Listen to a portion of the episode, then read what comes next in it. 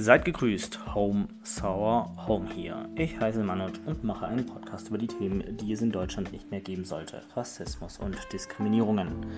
Wöchentlich mache ich eine Folge, in der ich einmal persönlich ein Geschehen von früher schildere, welches es nach wie vor in Deutschland gibt, und danach kommentiere ich eine aktuelle Schlagzeile oder News. Hier stehen dabei die rassistischen Entgleisungen im Fokus, die ich versuche einzufangen. So, ähm, ja, heute geht es tatsächlich um eine Schlagzeile aus der letzten Woche. Und zwar hat es zumindest ein internationales Echo ausgelöst in den größeren Magazinen und News-Outlets äh, im Ausland. Und ich weiß jetzt nicht, ich habe jetzt, wenn ich ehrlich bin, in den deutschen Nachrichten diesbezüglich nicht ganz so viel gelesen. Ähm, eher vielleicht sogar gedämpft oder zurückgehalten, vielleicht sogar gerichtlich unter Verschluss gehalten worden. Ich hoffe, ihr wisst, was ich meine. Und zwar geht es um Julian Reichelt. Die Bild und ihre Art, Business zu machen oder eben Pressefreiheit auszuleben. Eigentlich geht es auch um eine gewisse MeToo-Debatte wieder. Und um euch mal kurz abzuholen. Letzte Woche berichtete die NY Times, dass Julian Reichelt, im speziellen der Axel Springer Verlag, eine sehr toxische männliche Alpha-Kultur hat. Aktuell versucht der Axel Springer Verlag auch in den USA mehr Medienmacht abzugreifen, da sie vor kurzem Politico für eine Milliarde Dollar kauften. Es geht hauptsächlich um Julian Reichelt, Matthias Döpfner und die Bild. Eher um Julian Reichelt und seine Wirkmacht. Denn er ist der mächtigste Medienmogul Europas. Und er setzt sich vehement gegen das Establishment ein, denn so wie er es immer wieder beschreibt, geht es ihm ja auch darum, die DDR-ähnlichen Züge der Elite offenzulegen und äh, der Bevölkerung zu zeigen, dass das äh, nicht in Ordnung ist. Aber ähm, die DDR-Züge, so wie er es nennt, sind so Sachen wie zum Beispiel die Geflüchtetenkrise oder dass sich Menschen impfen lassen sollten. Ähm, das äh, möchte er so ein bisschen anfechten und ja, auch die Nähe zur AfD, die immer wieder so ein bisschen durchscheinen lässt, wessen Kindesgeist er vielleicht sein könnte. Naja. Ähm, jedenfalls, Julian Reichels Welt sieht aus wie die Welt aus den schillernden 80ern und 90ern.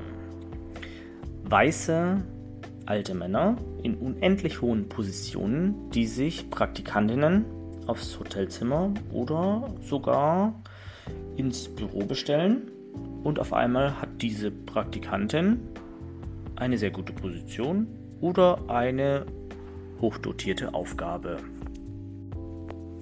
Und nicht nur das. Im Newsroom wurden auch noch die Praktikantinnen durchgereicht. Und als ob das nicht schon schlimm genug wäre, hat sich einer der Beteiligten mal darüber beschwert, dass er nicht immer die Praktikantinnen nach Julian Reichelt haben möchte. Das muss man sich. Nee, das muss man sich nicht auf die Zunge zergehen lassen. Das ist einfach nur abgrundtiefer, epischer Abschaum. Die ganze Geschichte ist in den Grundzügen, wie ich ja anfangs schon bereits ja, mitgeteilt habe, 2018 mit der MeToo-Debatte hochgekocht und Axel Springer hat jedoch diese Publikationen oder diese Vorwürfe, die dann gegen Julian Reichelt erhoben wurden, ja erfolgreich klein gehalten. Ein gewisses Medienecho ist daraus nicht entstanden und es ist unglaublich, welche Marktmacht und Pressemacht eigentlich dann in diesem Fall der Axel Springer Verlag hat.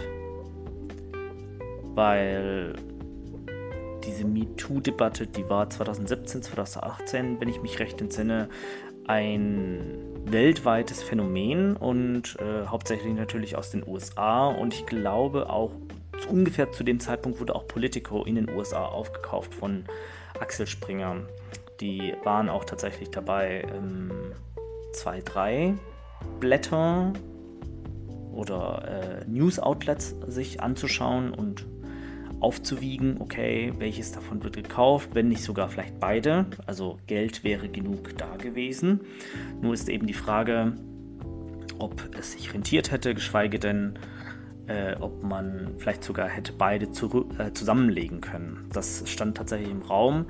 Nur musste man damals sagen, dass aus internen Berichten jetzt öffentlich wurde, dass ähm, die Art, wie Axel Springer hier das Tagesgeschäft versuchte anzugehen, sehr merkwürdig und vielleicht sogar hintenrum, wie ein ehemaliger Mitarbeiter das mitgeteilt hat, gemacht hat. Ja, jedenfalls Wirtschaftsinteressen und Marktmacht, die Hand in Hand gehen. Die Bild, Julian Reichelt und Axel Springer können wohl sehr viel in Deutschland ausrichten. Und die Pressefreiheit, so wie es das geben sollte, Europa und ganz im speziellen Deutschland, welches sich immer sehr weit oben wähnt, das war wohl einmal extremst schade und eigentlich richtig beschissen, wenn ich ehrlich bin. Und es kann doch einfach nicht sein, dass alle anderen Publikationen, Magazine und Zeitungen davor kuschen, wenn Axel Springer etwas nicht gefällt. Das kann doch nicht sein, oder? Also, dass wenige weiße alte Männer in hohen Machtpositionen sitzen und dies auch noch ausnutzen? Hä? Also, das Ding ist ja auch noch, dass 2018 Julian Reichelt für zwölf Tage, also es hieß, Julian Reichelt tritt zurück oder nimmt sich eine Auszeit oder sowas in der Art. Und dann war er nur ganze zwölf Tage weg. Und witzigerweise ist dann wieder irgendeine, wer auch immer, Troller mit ihm sozusagen dann äh, bei der Bild erschienen und die hatte dann wieder irgendeine krasse Position oder Aufgabe. Also das ganze Ding ist einfach genauso weitergeführt worden, wie es vorher schon mal weitergeführt, also geführt wurde. Und hier sollte dann hoffentlich der Fremdspracheneinsatz kommen, wobei ich das, also wobei ich eigentlich Englisch nicht unbedingt als Fremdsprache nennen würde.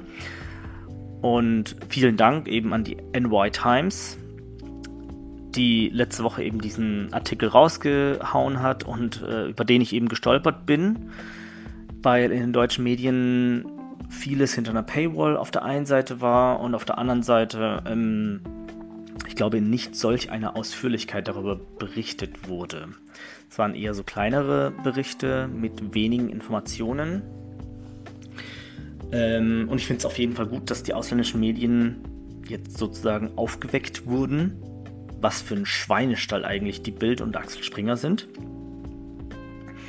Und interessant oder krass natürlich auch, dass Matthias Döpfner, der sich wahrlich hochgearbeitet hat, die schützende Hand über der Bild hielt und mitunter dafür sorgte, dass viele dieser Informationen in Deutschland so nicht ans Tageslicht kamen oder in den großen Blättern veröffentlicht wurde.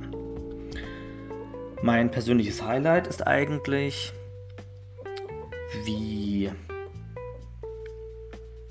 bei der Publikation von Dirk Ippen drei InvestigativjournalistInnen scheinbar seit 2018 an der Veröffentlichung von anderem Schmutz von Julian Reichelt und der Bild arbeiteten Und dieser betagte Herr hat in letzter Instanz kurz vor knapp das Ganze abgekanzelt. Das heißt, Dirk Ippen hat die Veröffentlichung dieser investigativen Recherche über die Bild persönlich gestopft, äh, persönlich gestoppt, Entschuldigung, da ich vermute mal Matthias Döpfner sicherlich bei ihm direkt persönlich angerufen hat und gesagt hat, es gibt entweder eine Klage oder ich kaufe deinen Bums auf. Jedenfalls wurde ein sehr großer Artikel einfach gestoppt und nicht veröffentlicht. Also ähm, Ippen veröffentlicht so kleinere Blätter, wie zum Beispiel der Münchner Merkur oder die Frankfurter Rundschau. Also das sind alles so regionale ähm, Zeitungen, die aber einen sehr großen DPA-Anteil haben. Und ja, hier kommt dann auch mein, äh, also mein letzter Punkt, und zwar die journalistische Pressefreiheit und was weiße alte Männer wohl alles machen können in Deutschland. Ähm, ich dachte für eine sehr lange Zeit, man habe hier nicht nur einen Auftrag, sondern ein persönliches Ideal, das man aufrechterhalten möchte. Das sehe ich in letzter Zeit nicht wirklich. Auf der einen Seite sieht, sah man ja bei der CDU, CSU, SPD oder generell der deutschen Wirtschaft, wie viele Affären es gab. Ja, also die Masken. Ähm, Affäre, die es ja jetzt Anfang des Jahres gab. Rezo, der ähm, in den letzten Jahren, also in den letzten, glaube ich, drei Jahren, sehr gute Videos zur aktuellen ja, Spendenaffäre und Klimaaffäre, wenn man das so nennen darf, äh, einfach mal rausgehauen hat, was Politiker eben machen, um Lobbyisten zu gefallen, geschweige denn sogar für die Lobbyisten eben zu arbeiten. Und auch die Presselandschaft in Deutschland, die scheinbar voller Wichser steckt, wie der Bild, der Axel Springer Verlag. Und ja, die sind scheinbar so gut in der Lage, ähm, andere Zeitungen zu erpressen und Schmutz und Schund eben an die Öffentlichkeit sozusagen entweder zuzulassen in Form von AfD-Propaganda, ich nenne es tatsächlich so, oder eben, dass Julian Reichelt glimpflich in Deutschland davonkommt. Ebenfalls habt ihr sicherlich mitbekommen, dass es letztes Jahr diese Debatte gab, dass es äh, mehr POC in deutschen Medien zu sehen gab und dass weiße alte Männer sich darüber echauffierten, dass diese Menschen die Rassismuskarte spielten oder sich als Opfer wähnten und so sich einen Platz in der deutschen Medienlandschaft sicherten. Und äh, das ist erstmal falsch. Und zweitens ist es auch noch eine Verhöhnung der Opfer. Und drittens dass wir im Jahr 2021 so eine Debatte führen müssen, nach so vielen Jahrzehnten, ist einfach nur traurig und abartig. Und zeigt ganz offensichtlich, dass wir einfach noch massiv zurückliegen, was dieses ganze, was diese ganze Diskussion angeht, weil sie immer wieder im Keim erstickt wurde von wenigen unzuverlässigen, inkompetenten Bastarden tut mir leid, ich kann es nicht anders betiteln. Also es kann doch nicht sein, dass jetzt irgendwie dieses ganze Offensichtliche sichtbar wird, dieser Schrott, was fabriziert wird, was einfach nur unfassbar und peinlich ist, und dass es aber immer noch eine sichtbare Mehrheit in Deutschland gibt, die scheinbar dem Ganzen auf den Leim geht. Ja, vielen Dank fürs Zuhören. Ich hoffe, euch hat diese Folge gefallen. Bitte abonniert den Podcast, haut mir bei iTunes eine Bewertung rein und bei Instagram könnt ihr mich unter manoj-hsh finden. Über Anregungen und Kritik freue ich mich. Bis dahin, bleibt geschmeidig und vielen Dank fürs Einschalten. Adieu.